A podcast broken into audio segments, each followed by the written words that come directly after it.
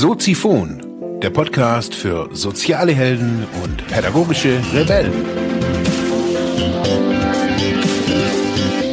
Herzlich willkommen zu Soziphon, dem Podcast für mehr persönliche Entwicklung und digitale soziale Arbeit. Mein Name ist Marc Hasselbach und Thema der heutigen Episode ist ja, herzlich willkommen, meine lieben Zuhörerinnen und Zuhörer. Heute mit dem zweiten Teil von Ich stottere aus dem Gefühlsleben eines Stotterers. Ich hatte Jochen Prefke hier.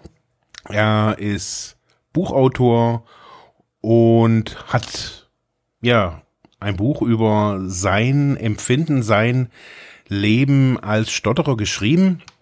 Und ich bin wirklich stolz, heute dieses dieses Buch hier präsentieren zu dürfen oder mit einem äh, zweiten Teil dieses Interviews präsentieren zu dürfen. Ich möchte euch nicht länger auf die Folter spannen, ich will gar nicht so viel reden. Es ist interessanter, was Jochen heute zu sagen hat. In diesem Sinne, viel Spaß. Jetzt ist ja so, dass du dann du ja nicht irgendwie in so einer in so einer unter so einer Käseglocke lebst und äh, bloß sich alles um dein Stottern dreht, sondern du hast ja dann auch irgendwie einen Beruf ergriffen. Bist hast Bankkaufmann gelernt? Nee, ähm, Kaufmann im Groß- und Außenhandel. Ja, sowas. Ich bin genau. dann zufällig auf der Bank gelandet nach dem BWL-Studium. Also. Okay. Ja. Aber eben schlussendlich bist du in der Bank gelandet. Ja. Wie wie läuft es da oder wie lief es da? Also so mit, mit Stottern. Wie, wie ist so die, die ganze Geschichte Beruf und Stottern bei ja. dir? Also ich hatte Gott sei Dank nie irgendwelche Vorgesetzten oder Kollegen oder irgendwas, die das in irgendeiner Art ähm, negativ besetzt hätten, das Thema, ja. Wahrscheinlich auch ein glücklicher Zufall, ja. Äh, ich will mir gar nicht ausmalen, wie das zum Beispiel gewesen wäre, wenn ich halt von Anfang an einfach einen Chef gekommen wäre, der mich da veräppelt oder irgendwas oder Zeug und alles. Ja. Mhm. Und hat sich halt dann zufällig immer wieder gut ergeben, mit Menschen zusammenzuarbeiten, denen das im positivsten Sinne einfach total egal ist, ob ich stotter. Mhm. Gedankengang, der, der, mir nie gekommen wäre. Ja. Dass es irgendeinem total egal sein könnte. Oder ja, ne? sowas, ja. Ich habe mir immer eingebildet, die Menschen haben keine eigenen Probleme, die kümmern sich natürlich nur um ein Stottern. Ja. Totaler Blödsinn, ja. Mhm. Und ich meine, das, eine der wenigen Dinge, die wirklich nicht passieren darf eigentlich ist, und äh, das passiert, glaube ich, sehr, sehr vielen Stotterern oder überhaupt Menschen mit Handicaps irgendeiner Art, das muss ja nicht nur Stottern sein, dass sie einfach die Dinge nicht tun, wegen des Stotterns, die sie eigentlich tun wollen. Das fängt mhm. schon allein an bei der Auswahl des Berufs. Ja. Ich mir sicherlich schon mal nichts aus, wo ich telefonieren muss, sicherlich schon mal nichts aus, wo ich mit einem Kunden unterhalten muss und ich meine, da muss halt schon eng. So. Genau. Weil ich meine, ich habe es ja vorher schon gesagt, bei der Planung des Alltags, man glaubt ja gar nicht, wie oft man am Tag einfach was sagen muss. Ja. ja. Egal wie, wo. Was. Egal wo, ja. Genau. Und da hat bei mir, denke ich, also wie gesagt, viele Dinge ergeben sich halt einfach auch zufällig und ich sage halt immer, bei mir war auch immer so eine vorübergehende Naivität da, Gott sei Dank. Es war irgendwie ein neuer Job im Angebot, in, also innerhalb der Bank, selber Arbeitgeber, weil irgendwie, also Vorstellungsgespräch nochmal ist ja dann eh so ein Angstding. Mhm. Ja. Und dann ähm, vorübergehende Naivität, sag ich mal, ja klar, kann ich. Und mhm. nachdem man es dann angenommen hat, oh Gott, wie kann ich mir das antun? Wir ja. noch mehr Konferenzen machen und noch mehr Vorträge halten oder telefonieren oder Englisch oder irgendwas. Ja. Mhm. Und im Endeffekt hat sich halt alles irgendwo gefügt.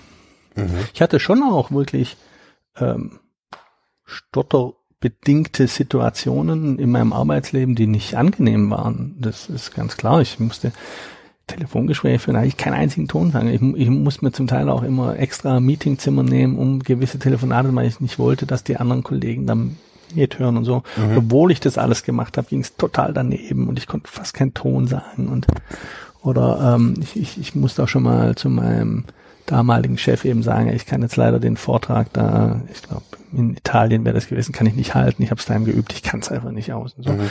und natürlich immer mit der Angst so, äh, okay, was passiert jetzt? Wirst du sofort gekündigt, vor die Tür gesetzt oder irgendwas? Ja. Aber genau, die Dinge passieren nicht. Ja. Sondern der ja. Chef sagt, na, alles klar, dann mache ich dafür führst du bitte das Interview mit dem oder irgendwas. Mhm. Ja.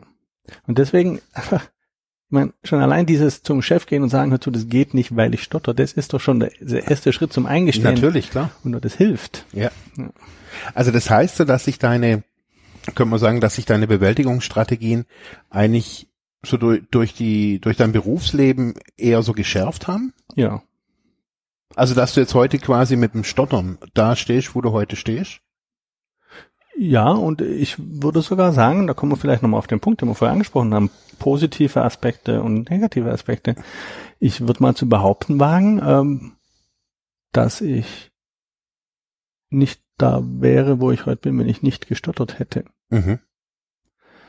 Weil durch das Stottern hast du natürlich immer irgendwo den Eindruck, du musst was gut machen. Ja. Du hast ja quasi einen Makel. Mhm. Und wenn die Menschen nach wie vor an deiner Person, an dem Input, den du geben kannst, oder irgendwas interessiert sein sollen, dann musst du ja irgendwie diesen Makel überscheinen. Ja, okay. Du machst die Dinge extra gut. Mhm. Du machst sie vielleicht auch überperfekt. Ja. Was zum Teil auch dafür führen kann, dass du krankhaften Perfektionismus entwickelst. Mhm. Den habe ich schon auch. Ich habe interessanterweise, das wusste ich ja vorher überhaupt nicht, jetzt eben durch den Kontakt mit den anderen Stotterern auch aufgehört. Das ist wirklich ein gängiges Phänomen unter Stotterern. Dieser Perfektionismus? Dass die einen fast schon ungesunden Perfektionismus in manchen Dingen entwickeln. Ja. mhm. Und Perfektionismus muss ja nicht nur krankhaft sein, kann ja auch was Positives sein. Man will Ja. einfach eine gute Arbeit abgeben in Ja. Art. Und im Endeffekt führte das halt bei mir dazu, das ist jetzt so ein bisschen der unangenehme Angeberteil, aber man muss ja einfach mal, ja gut, ja gut, aber man, man muss ja einfach mal, ist übrigens auch ein Teil, finde ich, der Bewältigungsstrategie, einfach mal eine nüchterne Bestandsaufnahme machen. Ja. Was kann man eigentlich gut? Von was denkt man, dass man es vielleicht sogar überdurchschnittlich kann? Mhm. Was kann man unterdurchschnittlich gut? Ja. So. Bei mir ist zum Beispiel handwerkliche Fähigkeiten e- eher unterdurchschnittlich, ja. Während ich jetzt so auch im Laufe meines Arbeitslebens eben festgestellt habe, ich habe eine ausgeprägte analytische Fähigkeit. Ja. Ich sag, äh, ich kann relativ komplexe Sachverhalte, sage ich mal, was weiß ich, irgendwelche bankengesetzlichen Dinge nach Aussage anderer offenbar so darstellen und analysieren und und und und äh, und kommunizieren, Mhm. dass es für andere verständlich ist und dass man damit was anfangen kann. So. Okay. Und ich habe, sagen wir mal, ich, eben um zu kompensieren, dass ich stottere, diesen Makel zu kompensieren, irgendwann die Strategie dann entwickelt in der Arbeit. Ich muss wirklich ein ausgeprägtes Fachwissen haben, Mhm. weil die, der Arbeitgeber, die Bank, ja, muss quasi meine Person wollen wegen der Expertise. Ja. Wegen der Art des Vortrags wollen sie dich sicher nicht haben. Ja. So. Ja. Und so entwickeln sich durchaus, finde ich, ich meine, dann, dann hast du ja schon mal ein paar positive Dinge, die sich in dir entwickelt haben wegen des Stotterns. Ja? Mhm. Und da wurde mir übrigens auch schon mal, das war auch äh, eine sehr interessante Sache, bei einem Vortrag hat eine relativ stark stotternde Frau, hatte dann zu mir gesagt, das sei total zynisch. Mhm. Kann sie ernsthaft sagen, dass Stottern positiv sei. Ich sage ja, zynisch wäre es für mich, wenn ich jetzt sagen würde, Stottern ist das Schönste, was mir jemals passiert ist. Ja. Gott sei Dank stotter ich. Ich kann mir gar kein Leben mehr ohne Stottern vorstellen. Mhm. Aber das tue ich ja nicht. Mhm. Äh, Es gibt diese unabänderliche Tatsache, dass ich stottere. Ja.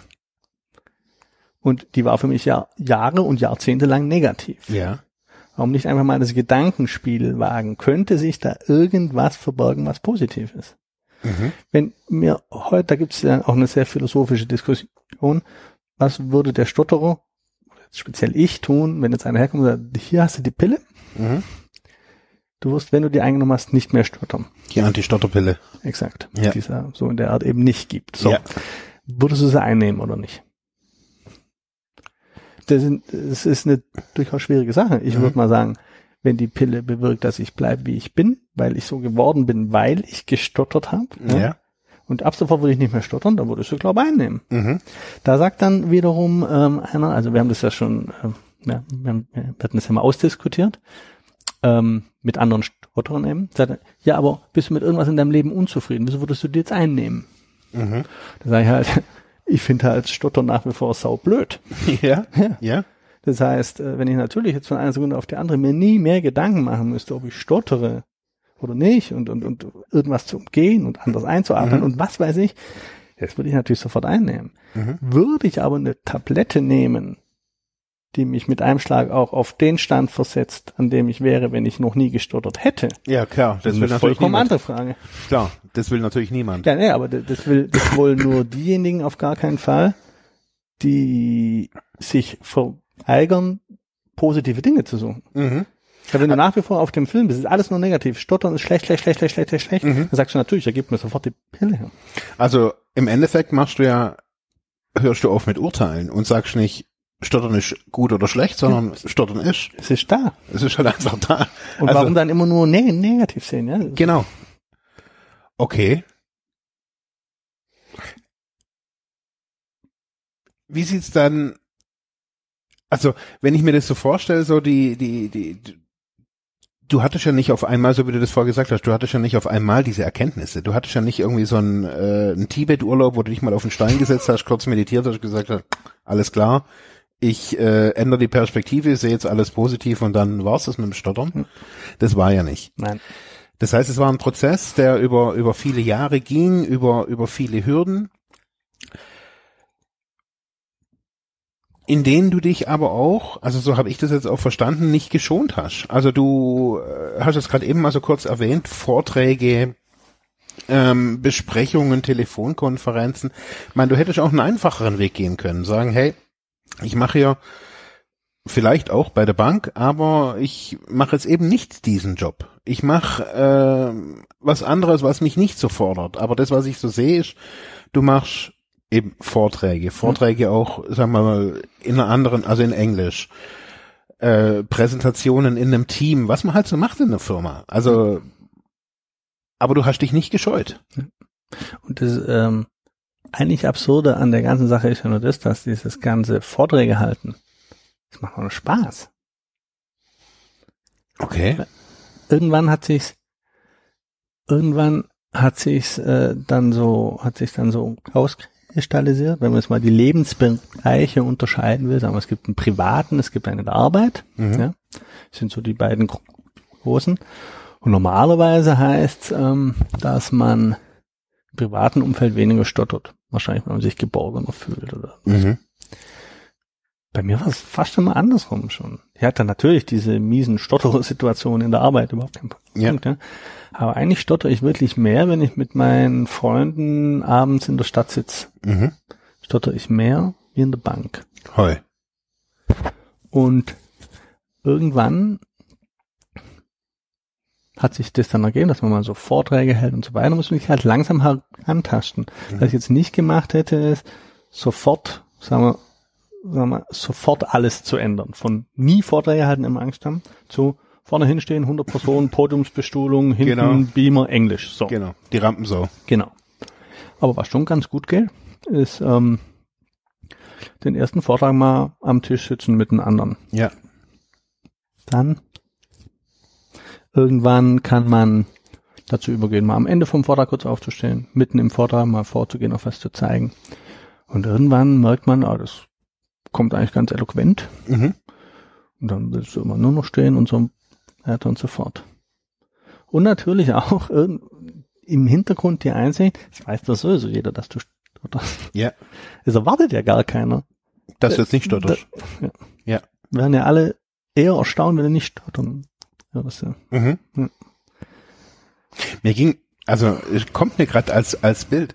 Ich hatte früher mal einen Kumpel, der hatte immer ein übles Gebiss. Ich weiß nicht, was mit dem passiert ist, aber der hatte irgendwie, glaube ich, keine Zähne mehr. Und eines Tages, ich habe den lange nicht gesehen, kam der an mit einer mit einem komplett neuen Fahrgestell irgendwie im Gesicht. Und ich habe den, das Verrückte ist, ich habe den erst gar nicht erkannt. Der hat mich erst irgendwie an, angelacht und ich denk, äh, ich habe den nicht erkannt, Ja.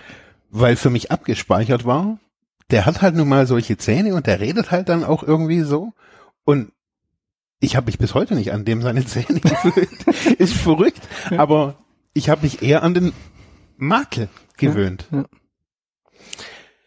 Okay, kurzer Sprung. Du hast vorher schon erwähnt, irgendwann war der Punkt, dass du ein Buch geschrieben hast. Ja. du, die Sendung heißt ja auch so heute, äh, ich stottere.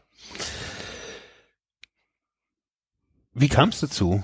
Also, du hast vorher schon gesagt, du saßt nie irgendwo da und hast deine Erkenntnisse zusammengeschrieben. Es war so, ja. wie bei jedem, das ist so ein privates Ding. Ja.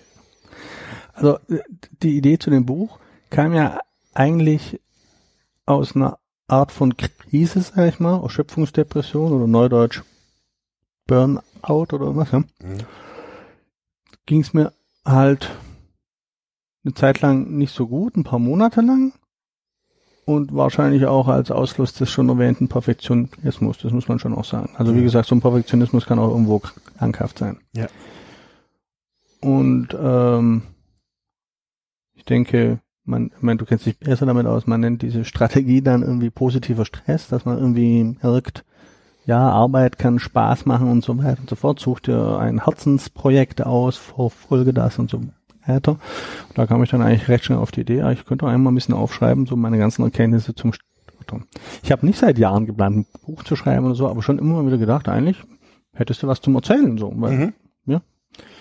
Und ähm, das eigentlich Interessante für mich dabei ist, dass das Buch ja aus einer Krise entstanden ist, die mit dem Stottern nichts zu tun hat. Und schon allein der Gedankengang war ja für mich vor fünf, sechs, sieben Jahren vollkommen unvorstellbar gewesen, mhm. weil mein ganzes Leben und Lebensgefühl eben immer nur Stottern, Stottern, Stottern war. Das heißt, wenn mir damals einer gesagt, du wirst eines Tages eine Krisensituation haben, die mit dem Stottern gar nichts zu tun hat, der hätte ich einen Vogel gezeigt.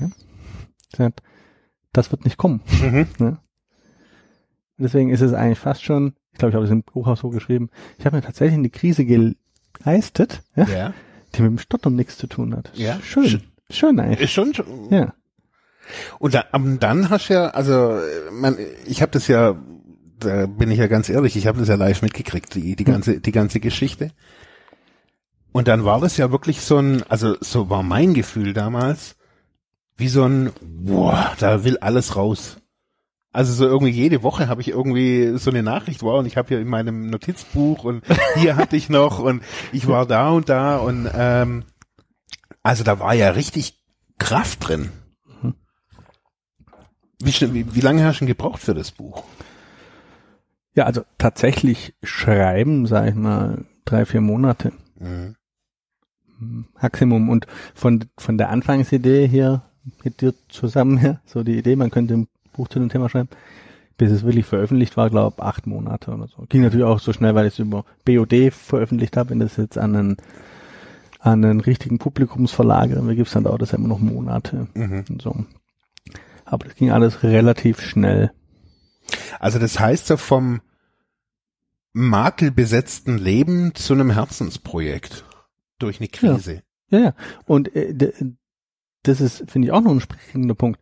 Früher habe ich mich den ganzen Tag mit dem Stottern beschäftigt. Negativ. Mhm. Daher negatives Lebensgefühl. Jetzt beschäftige ich mich auch viel mit Stottern, weil ich mache mir zum Beispiel Gedanken, ach, was könnte ich noch machen, um das Buch noch zu vermarkten, dann will ich mal wieder einen Vortrag zum Stottern halten, dann mhm. mache ich mir Gedanken. Kommt noch zum Podcast. Ja, genau, dann komme ich noch zum Podcast. Das heißt, ich beschäftige mich eigentlich auch die ganze Zeit mit dem Stottern. Vollkommen andere Art, ja. Aha. Man, wie ist jetzt? Also klar, gut. positiv, aber. Ja. Also ich meine, Früher wäre es ja allein so gewesen, dass ich allein dadurch, dass ich immer an Stottern denke, ähm, mehr stotter. Ja. Das ist jetzt nicht mehr so, weil, weil ich mich jetzt ja nicht mit dem Stottern als äh, in Vermeidung. Anführungszeichen Makel irgendwo, sondern einfach sagen, Stottern ist halt mein, mein Fachgebiet irgendwo, ja. Dein USP. ja. Und ähm, deswegen kann ich mich heutzutage sehr wohl von morgens bis abends mit dem Thema Stottern beschäftigen, ja. aber stört mich null. Also das ist übrigens auch, das ist übrigens auch eine auch eine Bewältigungsstrategie, die, die, die habe ich wiederum von anderen Stottern erfahren jetzt, auch bei diesen Vorträgen. Ähm, die ist mir gar nicht so gekommen, obwohl ich es offenbar gemacht habe, indem ich das Buch geschrieben habe. Die haben gesagt, sie haben viel von ihrer Stotterangst dadurch verloren, dass sie sich wirklich zum Fachmann ausgebildet haben. Sie haben ja. alles gelesen, was gibt, auf Forschung gemacht und getan und analysiert und aufgeschrieben, nur so für sich. Ja. Mhm. Sie einfach sagen wollten, sie, sie wollten äh, dieses, dieses unbekannte Wesen irgendwo verlieren. Ja. Sie ja. wollen sagen, ich kenne mich damit aus. Ja. Und wenn sie dann sagen, ich kann nichts dagegen tun, ja. dann ist immer nicht mehr der Gedanke da, ich kann nichts dagegen tun, weil ich mich nicht tun bemüht habe, sondern Ja. ich kann nichts dagegen tun. Ich habe es alles erforscht. Es ist nichts dagegen zu tun. Ja. Und somit finden die sich einen Teil damit ab. Das heißt, du bist, du bist ein, ja klar, Mann, du bist ein Fachmann. Also eigentlich bist du jetzt schon ein Berufsstotterer. ja, aber ich bin eben kein Fachmann für das ganze Logopädische, Nee. sondern nee. ich bin halt äh, mehr so ein Fachmann in Anführungszeichen so im äh, anderen Menschen versuchen zu kommunizieren, wie sich das anfühlt und so. Mhm. Und da höre ich halt auch viel an Rückmeldungen von von Besuchern aus den Vorträgen eben. Und das sind sowohl Stotterer als auch Nicht-Stotterer als auch äh, Logopäden oder einfach Menschen, die einen Stotterer kennen. Es kommen auch zum Teil einfach Menschen, die, also die einen Stotterer kennen, die kommen jetzt nicht nur wegen mir, sondern die kennen auch so einen Stotterer. Ja? Ja. Und ähm, die sagen, dass das für sie gar nicht nur mit Stottern zu tun sondern sie erkennen da ganz viele Dinge wieder irgendwie.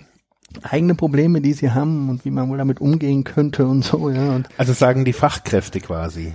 Oder alle, alle Leute. allesamt, ja. Ja. Und das Interessante bei den Vorträgen, da schließt sich einem immer eine recht intensive Diskussionsrunde an. Und das ist das eigentlich Interessante an diesen Abend.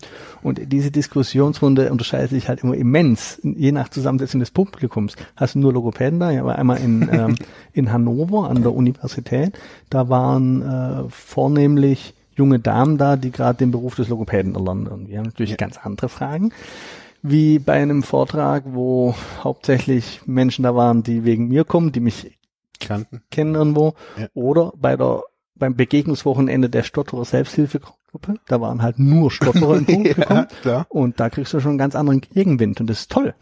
Ja. Da werden natürlich in so in so Vorträgen von nicht stotterndem Publikum und meinetwegen nicht Logopäden, die die hinterfragen da auch nicht so viel. Die sagen dann, ach, das ist interessant, das ist ja toll. Ja. Und die, und die, und die anderen Stotterer, die Stottererkollegen sagen, das sehe ich ganz anders. Und, Ja. ne? Die sind schon kritischer, oder? ja, ja. Und das ist natürlich auch echt interessant dann. Und gibt's da so eine Art, brr, also so in unter diesen Stotterern, sage ich jetzt Ja. mal, gibt's da so eine Art äh, Mainstream oder irgendwie so, ein- so ein Ding, hey, geh, geh das aktiv an oder keine Ahnung, gibt's da irgendwie was? Das ist schwierig zu sagen. Also ich, also ich glaube, was schon so ein bisschen Konsens ist, würde ich jetzt mal, ich will jetzt da keinem irgendwie zu nahe treten. Ich, ich kenne mich damit auch nicht so aus. Ich kann auch nicht für alle Stotterer sprechen. Ja, klar. Aber ich würde mal sagen, die beiden Dinge, die man wirklich tun sollte, ist sich Hilfe vom Logopäden holen. Ja. Ja? Und man soll nicht aufhören zu reden. Das sind die zwei Dinge. Also die würde ich mal kategorisch verbieten, wenn ich es irgendwie könnte. Dass Ja. man sagt, ich gehe nicht zum Logopäden. Das ist ganz falsch. Ja? Mhm. Und, ähm, und der zweite Punkt ist eben, also diese, diese Taktik des Stottern zum Gehen, indem man einfach verstummt. Mhm. Und damit kommt natürlich einher, dass man nicht mehr die Dinge tut, die man will, dass man nicht mehr den Beruf macht, den man will, Ja. dass man nicht den Partner findet, den man will und so weiter. Ja. Das ist halt wirklich, das ist wirklich zu vermeiden. Und selbst wenn ja mir, wir haben uns ja vorher über diese Techniken unterhalten, ja, die, die, die, diese klassischen logopädischen Dinge, wie Vokale dehnen zum Beispiel, ich habe auch Entspannungsübungen gemacht beim Logopäden und so, die helfen mir insgesamt vielleicht nicht für, für mein Lebensgefühl, aber dennoch hat mir natürlich der Besuch beim Logopäde, und da war ich immerhin schon 28, ja, immens geholfen. Mhm. Äh, schon allein dadurch, dass der hatte eigentlich so vor, muss ich gerade überlegen, war ich 28, also vor zwölf Jahren oder so, hat er wirklich den Grundstein dafür gelegt, indem er mal das mit diesem Positiven angestoßen hat. gesagt, hatten ja irgendwelche Vorteile durch Stottern. Da dachte ich am Anfang erst noch, ja, hinter jetzt. Mhm. Trotzdem sickert der Gedanke dann ein irgendwann. Ja? Ja. Deswegen kann ich ganz eindeutig sagen, wäre ich damals nicht zu den Logopäden gegangen, ging es mir heute nicht so gut. Okay. Selbst wenn ich keine klassischen logopädischen Atemtechniken in irgendeiner Art mache. Ja? Nun ja, aber ich glaube, du machst halt so eine so eine Kombination, also so würde ich jetzt mal so beschreiben, so du, du machst eher so eine eine Kombination oder eher so so wie es halt für dich passt. Also, wenn ich das jetzt mal so auf mich ummünze, also so das anders funktioniert das bei mir meistens nicht, wenn, wenn ich da irgendwie so Parallelen ziehe.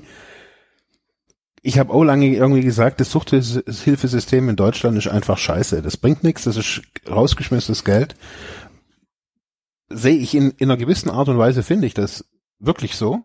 Und auf der anderen Seite sage ich aber, hey, die haben mir meinen Arsch gerettet. Also wenn ich nicht in dem System gewesen wäre, wäre ich definitiv heute nicht hier, das weiß ich. Hm. Äh, und mich fragen auch immer wieder Leute, wie ging's denn dann nachher? Du kennst andere Süchtige, du kennst andere Stotterer.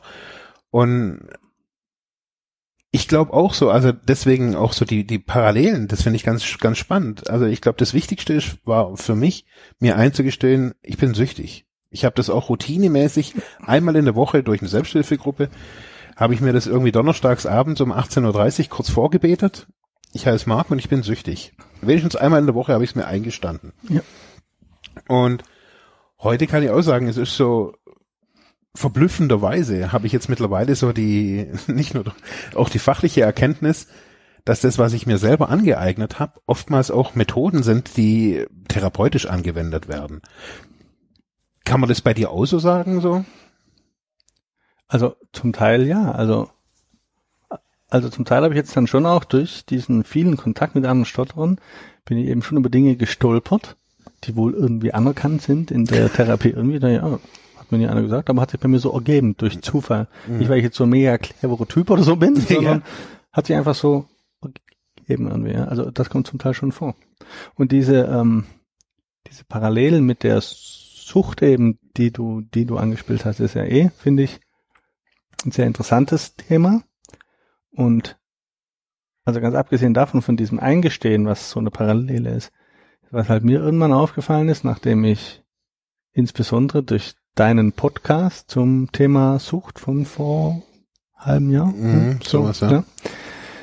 Da hast du so erzählt, wie du wieder besseren Essens immer wieder den Gedanken im Kopf hast, geh hol Alkohol. Ja. Hol Alkohol, hol Alkohol. Ja. Trink jetzt Alkohol.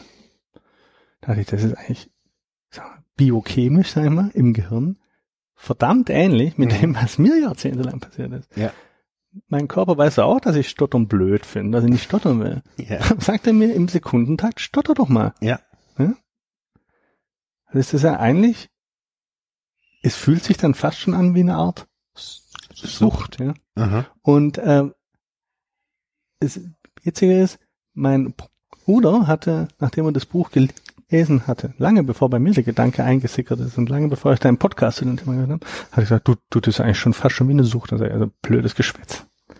Mhm. Und so ein halbes Jahr, Jahr später höre ich deinen Podcast und denke, eigentlich ist es so eine Art Eben, ich habe ja den, den äh, wo habe ich den ja. gefunden hier in der österreichischen Zeitschrift, hier ein Zitat. Die anderen taten, als könnte ich mein Stottern steuern. Tatsächlich aber zwingt mich mein Körper dazu, so als wäre er süchtig danach. Ja. Reißerischer Titel. Ja gut, ich meine, also diese, diese besagte österreichische Zeitung, die Presse am Sonntag, die ist, äh, sag mal, relativ stark auf dieses Suchtthema angesprungen, hat es auch sofort mhm. in die Überschrift und so. In, in der Tat, so wie du sagst, etwas, etwas eiserisch, ja. Ähm, da gehen natürlich dann so die Feinheiten verloren, mhm. wo ich die Parallelen zur Sucht sehe, durch diesen ständigen Gedanken und wieder besseren Wissens und so weiter und so fort. Ja. Aber ich, ich sage natürlich nicht, und das sah leider in der Zeitung vielleicht ein bisschen so aus, wenn man nur die Überschrift gelesen hat, ansonsten ja auch nicht. Natürlich ist Stottern keine Sucht in dem Sinn. Ja, ja. klar. Aber ich finde diesen Gedanken, also das, was du jetzt gerade eben nochmal gesagt hast, diese Ähnlichkeit ist schon sehr, sehr äh, interessant. Also äh, ist wirklich so. Also die, das, die Verhaltensweise ist sehr ähnlich. Ja. Das muss man schon sagen. Die Verhaltensweise und eben zum Teil, sagen wir mal, die Therapieansätze, um es ja, mal klar. etwas, etwas, etwas allgemein zu sagen. Also alle Sachen mit dem Eingestehen. B aber auch ähm, die Sache mit dem Ersatzstoff, mhm. sag ich mal. Es gibt ja wohl für gewisse Drogen, ich kenne mich da nicht aus, ja, gibt gewisse Ersatzstoffe, ja, ja, um eben sich das irgendwie abzugewöhnen oder irgendwas. Und ich meine, was bei mir passiert ist, auch Teil meiner zufällig sich ergebenden Bewältigungsstrategie. Ich habe halt irgendwann gedacht, ständig denkt mein Hirn an Stottern. Mhm. Und irgendein Teil von meinem Hirn ist ständig mit dem Stottern beschäftigt, in dieser ja. negativen Art. Mhm. Nämlich mit Wörter ersetzen oder Vokale dehnen oder irgendwas. Wort, äh, Satzbau analysieren. Und irgendwann dachte ich, du musst, du musst das Gehirn für irgendwas anderes verwenden können. Mhm. Und zufällig hat sich dann ergeben, dass ich eine Zeit lang sehr, sehr exzessiv äh, Gitarre gespielt habe. Gitarre geübt, Gitarre gespielt, Gitarren mhm. gesammelt, was weiß ich was. Ja, auf jeden Fall exzessiv. Bis ich eines Morgens aufgewacht bin und mein erster Gedanke war irgendwas mit Gitarre. das Stück kann ich jetzt endlich spielen, das will ich immer spielen oder irgendwas in der Art. Und ich denke an nichts Böses und zwei Minuten später, ich bin halt aufgewacht, habe hab mir an Stottern gedacht. Mhm. Also war im Prinzip, um jetzt in dieser, um jetzt in dieser Suchtparallele äh, da zu bleiben, war im Prinzip ein Ersatzstoff Ja. gefunden. Die Gitarre. Ja. Und zwar, ich meine, natürlich kann man jetzt sagen, äh, dass das auch in irgendeiner Art krankhaft ist, so viel Gitarre zu spielen oder irgendwas, ja. Aber ich bin halt lieber vom Gitarrespielen besessen als vom Stottern. Das ist Ja. dann einfach so. Man, und die Frage ist ja auch immer so, man, ich, das geht mir ja auch so, von, von was denn bitte noch alles abstinent? Also, das, dann darfst du auch keine Gitarre mehr spielen und, äh, dem Licht darfst du dich nicht aussetzen, weil es zu viel Vitamin Ja. D und du dann zu glücklich wirst. Ja. Also, pff, das ist irgendwie, Und ich meine, im, im Moment denke ich übrigens nicht mehr beim Aufstehen nur noch an Gitarre, weil ich um Gottes Willen nicht an Stottern denken will. In der Zwischenzeit denke ich natürlich beim Aufwachen ganz normale Dinge wie, ah, Gott sei Dank Sonntag oder irgendwas, ja. Ja. Oder ich denke vielleicht sogar ans Gitarrespielen oder ich denke vielleicht sogar an Stottern, Ja. aber eben nicht negativ. okay. Und nicht sofort mit dem Gedanken assoziiert, oh, was muss ich heute wieder machen und so weiter. So, ah, heute wollte ich doch noch äh, mit dem Markt zum Podcasten. Oder Ja. So. Also in positiver Art. Cool. besetzt, ja. Und ich glaube, die Sache mit dem Gitarrespielen ist ja auch bei Gott nicht so gedacht, dass jetzt jeder Stotter um Gottes Willen anfangen soll, E-Gitarre zu spielen. Ja. Aber der Gedanke war für mich deswegen so wichtig, weil mir dieser eine Morgen, wo Ja. das passiert ist, überhaupt gezeigt hat, dass es geht. Ja. Ja. Und, und dann war es mir eigentlich relativ egal, ob ich am nächsten Tag wieder an Stottern denke oder wieder ans Gitarrespielen oder wie auch immer, sondern bloß, Du es musst ist, einmal sehen. du musst es einmal sehen, Ja. dass es wirklich geht. Ja. Du kannst diese, dieses negativ besetzte Thema, so tief es auch immer in dein Gehirn eingegraben zu sein scheint, wirklich zur Seite schieben. Ne? Durch eine andere, äh, sagen wir mal, durch eine andere exzessive Beschäftigung. Ja, natürlich, klar, klar. Es muss halt gleich stark sein. Ja. Und wenn Gitarre spielen bei dir gleich stark ist, War's halt damals, ja? ja, Gartenarbeit vielleicht nicht. Nicht unbedingt. Ähm, wo kann man dich erleben? Wie sieht's, wie geht's weiter mit dir? Wie ähm, machst du weitere Vorträge? Gibt's bald einen YouTube-Kanal von dir oder wie sind die Pläne? Also YouTube-Kanal ist nicht in Planung. Aber was wir haben, ist, äh, ist er am 22. Oktober ist er wiederum der Welttag des Stotterns. Die okay. gibt's, glaube zwischenzeitlich seit 1997, wenn mich nicht alles täuscht. Mhm. Und den kann ich übrigens auch nicht. Okay. Den, den habe ich auch erst durch meinen exzessiven Kontakt mit anderen Stotterern jetzt kennengelernt. Und im Rahmen dessen machen wir also zum allerersten Mal am 21. Oktober, weil leider ist der 22. Sonntag Mhm. dieses Jahr. Also am Tag davor machen wir hier gerade bei dir vor der Tür, äh, vor der Apotheke Vetter machen wir einen Infostand. Ah. Da kann man dann, wenn man es unbedingt haben will, auch mein Buch sich ansehen und kaufen und Mhm. sich mit mir unterhalten. Am 26. dann auch anlässlich des Welttag des Stotterns äh, in Friedrichshafen ein Vortrag wiederum zum Buch, zum Mhm. Teil zu den Themen, die wir uns heute unterhalten haben, zum Teil Ja. über andere Themen. Und das sind jetzt im Moment die beiden einzigen Termine, die in Planung sind, aber ich bin da immer für alles offen. Also wenn jetzt Okay. auch ein Logopäde oder eine Selbsthilfegruppe oder ein Stotterer in irgendeiner Art an so einem Vortrag interessiert ist, mich einfach immer kontaktieren Mhm. über www.ich-stottere.de. Wunderbar. Und das alles ohne Stottern. Also und, und stottern. Deswegen, das ist, das, das ist auch das Absurde und das ist auch das Schöne, dass man heutzutage drüber lachen kann, dass ich echt zum Teil bei meinen Vorträgen schon immer sagen muss, ich muss echt wieder mehr stottern, sonst glaubt ihr das keine Sau. Ja? Stimmt, aber Ja. ich, also ich muss auch sagen, in der Zeit jetzt, wo ich dich kenne, wie lange kennen wir uns jetzt? Zwei Jahre? Kann sein, ja. So irgendwas? Dezember 2015, ja. Ja, so Ja, irgendwas. so. Äh, stotterst du wirklich zurzeit echt am wenigsten? Ja. Ja, aber eben auch von Tag zu Tag unterschiedlich und nicht zu steuern. Und das macht halt die Sache. Und das ist eventuell, also eventuell zum Abschluss, für mich nochmal so eine Parallele zur Sucht. Es heißt ja immer zum Beispiel, äh, man, Al Alkoholiker ist man sein Leben lang. mhm. Ja, Stotterer halt auch. ja. Heißt, ich kann mir das nicht abgewöhnen.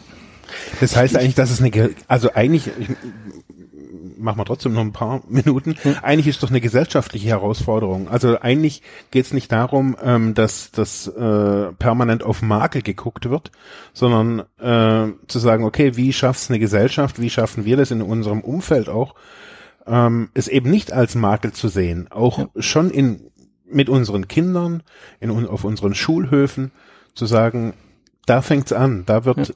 selektiert, da wird fertig gemacht, ähm, weil ich glaube, also es sind meine Erfahrungen, dass ich bin ja auch immer irgendwie stigmatisiert worden als als als Suchtler. Wird man ja irgendwie automatisch obwohl man jetzt das nicht so irgendwie durch Stottern sieht aber man sieht es halt an der eher an der Verwahrlosung außenrum. Ähm, aber ich glaube wir müssen uns das auch als Gesellschaft noch mal irgendwie neu auf die die die Fahnen schreiben also Andersartigkeit oder Verschiedenartigkeit ob das jetzt Stottern ist suchtkrank oder wie auch immer als gegeben hinzunehmen und nicht als, hu, das muss man verstecken und der ist irgendwie komisch. Absolut. Plus, dass ich mein, eine der härtesten Erkenntnisse, also ich habe dann, ich habe mein Buch so fertig geschrieben und dann schaue ich mir das an und denke, eigentlich ist es jetzt schon wirklich die härteste Erkenntnis für mich, dass ich mir eigentlich vieles davon wirklich selbst gemacht habe an Druck und allem. Mhm. Das heißt, was ich mir schon vorstellen kann, ist, dass bei einer wirklichen Sucht, sei es Alkohol oder härteren Drogen oder irgendwas, die Gesellschaft schon wirklich real negativer den Süchtigen gegenüber eingestellt ist, mhm. wie dass er gegenüber Stotterern ist. Mhm. Nichtsdestotrotz hat sich für mich real, absolut real, ja, so dargestellt, wie wenn ich stigmatisiert bin. Ja. Ich habe es nur nicht kapiert, dass es eigentlich keine Sau interessiert, ob ich stotter oder nicht. Ja, aber ich glaube, es reichen, also ich glaube, dass es ja auch nicht unbedingt die Masse der Erfahrung ist, sondern manchmal auch irgendwie die Tiefe der Erfahrung. Und wenn du das auf dem Schulhof oder bei einem Lehrer oder wie auch immer in, in Situationen, die dir bis heute, 40 Jahre später oder 30 Jahre, 35 Jahre später, da irgendwie immer noch im, im Sinn sind, ähm, wie du irgendwo standest und vielleicht gestottert hast oder irgendwas nicht konntest und äh, du weißt, wie du dich gefühlt hast, vielleicht ja. nicht mehr eins zu eins, aber dann hat es eine starke Emotion und dann ist es meines Erachtens wie so eine Art Trauma im Gehirn. Und da brauchst du natürlich auch, also ich finde, da brauchst du eine starke Gesellschaft, ein starkes Gegen, also gerade das diesbezüglich. Also wenn wir das wissen, wir können natürlich nicht immer alles vermeiden, also gehänselt wird, sagst du ja auch. Mhm.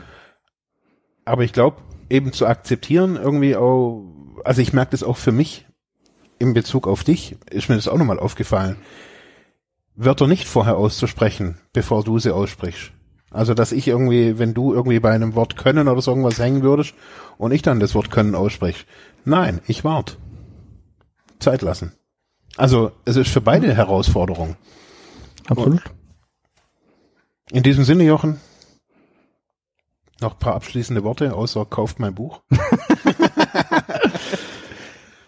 Ähm, ja, also ich will mich nochmal bei dir herzlich bedanken. Also A natürlich für die damalige Initialzündung, überhaupt die Idee, so etwas zu machen, so ein Buch zu schreiben. Und natürlich jetzt heute für die Möglichkeit, mich so im Detail mit dir über das Thema zu unterhalten. Hat mir sehr viel Spaß gemacht. Ich bedanke mich. Ja, das war's für heute mit diesem Thema. Ich hoffe, ich konnte dir weiterhelfen, vielleicht Denkanstöße geben oder sogar ein bisschen inspirieren. Ich würde mich freuen, wenn du Soziphon weiter unterstützt, indem du weiter zuhörst, mich auf iTunes bewertest, Kommentare schreibst oder diese Episode per PayPal oder Flatter finanziell unterstützt. Dankeschön.